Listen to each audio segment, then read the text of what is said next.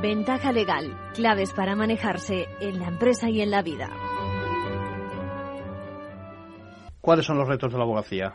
Los retos, los retos de la abogacía. Bueno, yo diría que luego hay una, hay una, hay una, hay un reto yo diría que es compartido con el resto de, sectores de actividades que es la transformación digital y la, y la innovación. Es fundamental el acometer nuevos modelos de trabajo y nuevas, nuevas formas de trabajo y desde luego hacer ofrecer a los ofrecer a los, a, los clientes, a las empresas, pero también al ciudadano en general, ofrecerle eh, formas de trabajar, formas de trabajar y sobre todo resultados que posiblemente eh, exijan exijan una gran dosis de innovación en los modelos tradicionales de trabajo de los despachos. Yo creo que eh, debe potenciarse debe potenciarse la, el trabajo colectivo, los trabajos, los despachos colectivos, que les puede haber de todos los tamaños.